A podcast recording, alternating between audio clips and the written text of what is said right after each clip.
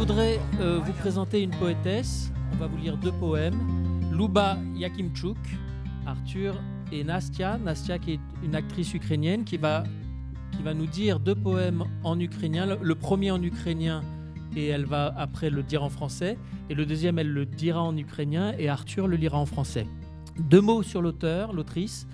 Euh, c'est donc euh, une, une poétesse ukrainienne qui est née en 85 à, à, Pervomaïsk, dans la région de Louhansk. Sa famille a fui le Donbass après, que les séparatistes s'en sont emparés en 2014. Et dans son recueil de poèmes, Les abricots du Donbass, elle se fait la porte-parole des exilés du Donbass. Sa poésie parle de mort, de viol, de destruction, du contrôle policier qui font la loi dans les territoires désormais illégalement incorporés à la Russie poutinienne. Ce recueil et les poèmes que vous allez entendre sont traduits par Irina Dmitrichine et Agathe Bonoin, publiés en France en 2023. Від старості. Померли дід і баба. В один день померли, в одну годину, в одну хвилину. Люди говорили, що від старості. Здохла їхня курка, їхня коза та собака, а кішки не було вдома. І люди говорили, що від старості. Розвалилась їхня хата, сарай став руїною, і погріб зверху присипало землею. Люди говорили, що від старості розвалились. Прийшли їхні діти ховати діда з бабою. Оля була вагітна, Сергій був п'яний, а Соня мала три рочки. І вони теж померли. А люди говорили, що від старості. Холодний вітер обірвав жовте листя і поховав під ним діда, бабу, Олю, Сергія, Соню, які померли від старості. De vieillesse. Grand-père et grand-mère sont morts. Sont morts le même jour, la même heure, la même minute. On a dit que c'était de vieillesse. Et crevaient leurs coqs, leurs chèvres et leurs chiens. Le château n'était pas à la maison. Et on a dit que c'était de vieillesse. S'est écroulé leur maison. La grange s'est muée en ruine. Et la cave a été recouverte de terre. On a dit que c'était de vieillesse qu'elle s'était écroulée. Leurs enfants sont venus enterrer le grand-père et la grand-mère. Ola était enceinte. Serhii était ivre. Sonia, elle avait trois petites années. Et eux aussi, ils sont morts. Et on a dit que c'était de vieillesse.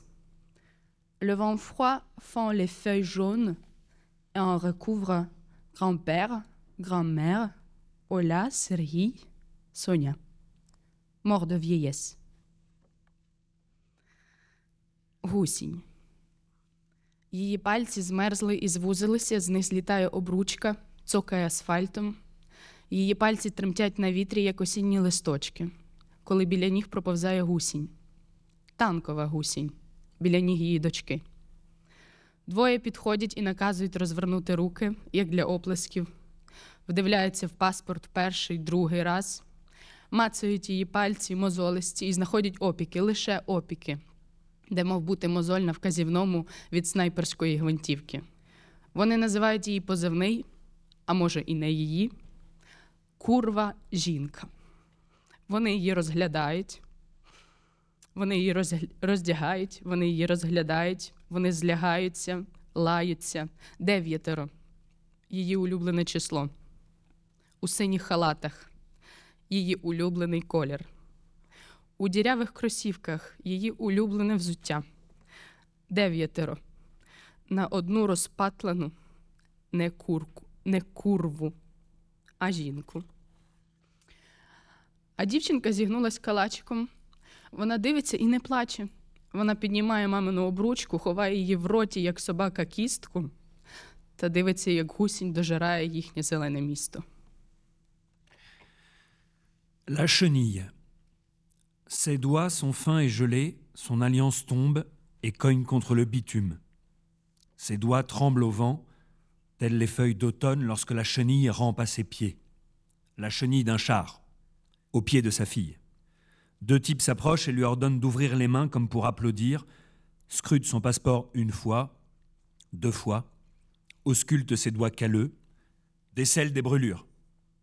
Seulement des brûlures, là où se trouve un corps sur l'index qui dénonce la carabine de sniper. Il prononce son indicatif de soldat, à moins que ce soit celui d'une autre. Femme salope. Il la déshabille, il la dévisage, il s'allonge, l'outrage, enrage, Ils sont neuf. Son chiffre préféré. En tenue bleue. Sa couleur préférée. En basket trouée. Ses chaussures préférées. Neuf. Pour une échevelée. Une femme. Et non une salope. Et la petite fille s'est roulée en boule. Elle regarde sans pleurer. Elle ramasse l'alliance de maman, la met dans sa bouche comme un chien un os, et regarde la chenille dévorer leur verte ville.